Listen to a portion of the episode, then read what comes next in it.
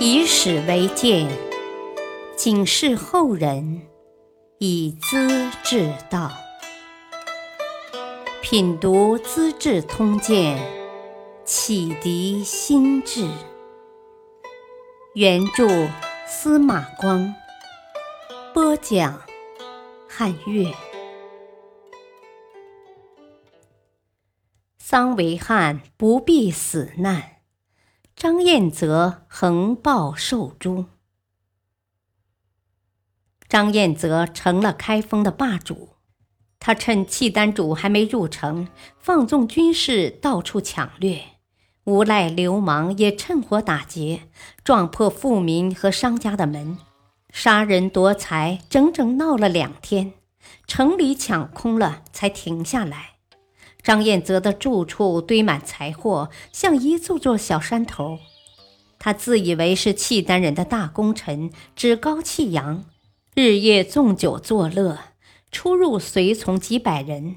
一卫队的旗帜上写着“赤心为主”的大红字，路人见了都暗里痛恨。军士抓住路人，推到面前来。张彦泽从不发问，只瞪着牛眼，竖起中指。左右的人明白意思，拉出去就拦腰斩杀了。原来竖中指的动作是五代时期那些暴虐将帅沿袭承袭的信号。中指表示从中间斩断，处以腰斩的刑罚。无辜平民被抓住腰斩，太残忍了。张彦泽以前与阁门使高勋闹过义气，现在可以恣意报复了。他乘着酒兴，把高家人全部杀死，尸体摆在大门口，市民经过都不寒而栗。有人劝桑维汉躲藏起来，他说：“哦，我是大臣，逃到何处去呢？坐在家里等灾难。”张彦泽假借晋帝的名义召见他。桑维汉走到天街，遇见宰相李松，两人停下，没说几句话。有个军吏停在面前，向桑维汉深深一揖，请他去侍卫司。桑维汉明白生命危险，对李松说。哦，你是国家政事的决策人，如今国破家亡，却活得好好的，反而要我去替死，说得过去吗？李松面有愧色，只好悻悻离去。张彦泽坐在堂上，双腿岔开，一副傲慢的样子，传令桑维汉觐见。桑维汉盯住张彦泽的脸。质问道：“你去年还是个罪犯，我尽全力把你保举出来，任为节度使，授给兵权，为何这样的忘恩负义呢？”张彦泽满脸严霜，却无话可答，挥挥手叫人把他关起来。过了两天，张彦泽偷偷的下令把桑维汉勒死。然后在脖子上缠一根带子，报告契丹主，说是他自己上吊死的。耶律德光大吃一惊：“啊，我并不想杀死桑维汉呀，他怎么会寻短见呢？”嗟叹不已，下令对桑家后加抚恤。中书舍人李涛把性命豁出去了。跟亲人们说：“啊，与其逃到深山野外，还不免一死，倒不如出头去闯闯吧。”于是找到张彦泽，气昂昂地说：“啊，建议皇帝诛杀张彦泽的李涛，今天特地来请死。”张彦泽不觉一愣，当年在荆州，他喝醉了。无缘无故砍断别人的手脚，平时无法无天、贪婪残忍，犯了二十六大罪，被人告发。石敬瑭看他有军功，赦罪不杀。李涛当时上书争辩，要求处以极刑，皇帝没有答应，张彦泽才幸免一死。如今李涛竟然主动求见，老鼠落入猫儿爪子里，太好了！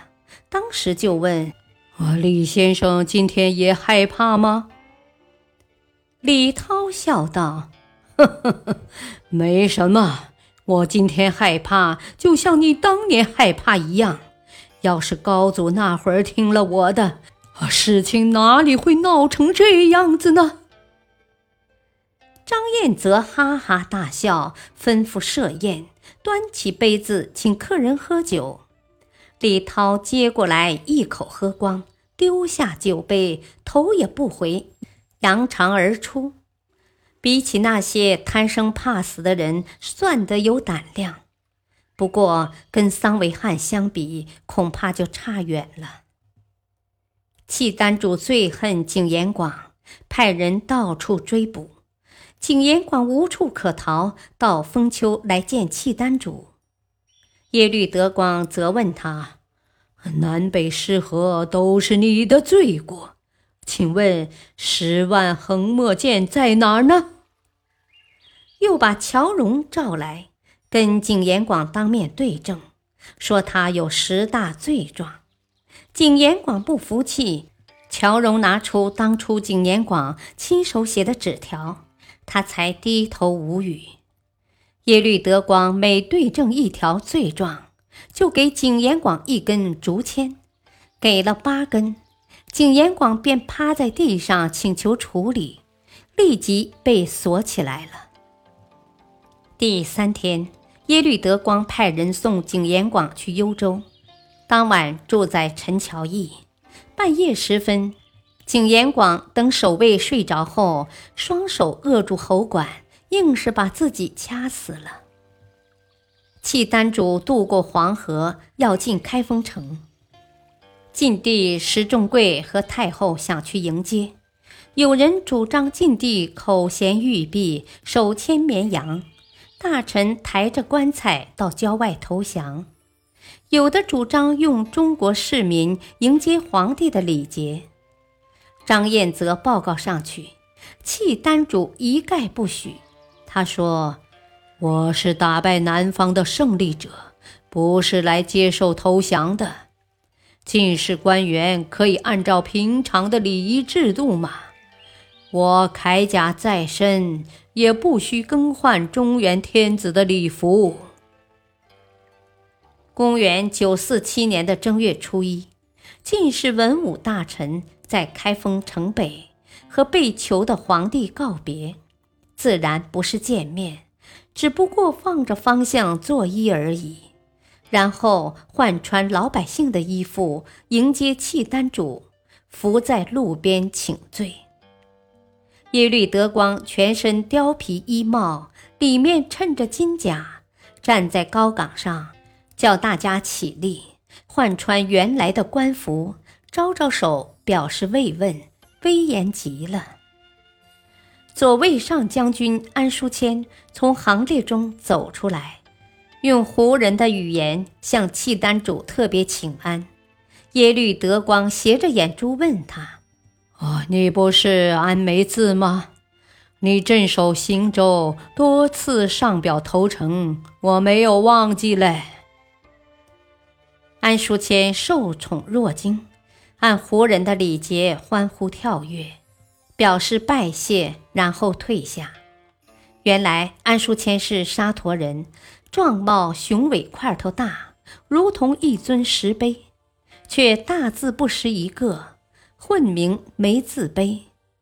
当后晋的节度使早就心向契丹了。晋帝和太后等人在封丘门外迎候。契丹主辞不接见，开封城的市民惊惶奔逃。耶律德光登上城楼，派翻译传话：“啊，我也是人呐，大家不要怕，我本不愿南下，是禁军引我来的，我会让你们安居乐业的。”走到明德门，下马拜揖，然后入宫。随即命令枢密副使刘密主持开封政事。傍晚时分，他出城屯驻赤岗，怕城里有人谋反。第二天早晨，抓到郑州防御使杨承勋，斥责他前年把父亲关入监狱，再投降禁军的罪行，叫军士用小刀割肉，一片一片的吃掉了。这天，阁门使高勋死里逃生，求见契丹主，控告张彦泽无故杀他全家人。耶律德光对张彦泽抢掠东京早已不满，于是将他连同监军兼翻译傅助儿一起逮捕，当着进士的文武官员问道：“这两个人应不应当死啊？”都说该死。百姓也有来告状的。第二天，契丹主叫人把张富二人拉到北市，交由高勋监斩。吃过张彦泽苦头的市民官吏，穿着校服，手持丧杖，跟在后面，又打又骂。高勋叫人先砍断张彦泽的手腕，解开枷锁，再抛开胸膛，剜出心肝。祭奠被他杀害的人，百姓争着砸脑壳、挖脑髓、碎割肉体，很快就生吃光了。契丹主从赤岗引兵入宫，所有禁军和警卫一律换成契丹人，武器日夜不离手，又在宫门口杀狗放血，用竹竿挂着羊皮，说是镇压妖邪。次日，召见文武官员，当众宣布：“啊，从此以后不造武器，不养战马，减轻赋税，让百姓安生，天下太平。”又派使者到各地招降，要进士的节度使和刺史到开封朝见。大多数人都来了，只有荆州的史匡威。秦州的何重建拒绝招降，他们驻地偏远，能够自保。何重建紧接着把土地交给西蜀国主孟昶，宁可亡于汉人，也不接受耶律德光的礼遇，倒也自有主见。感谢收听，下期播讲石重贵被困塞外。进出地晚景凄凉，敬请收听，再会。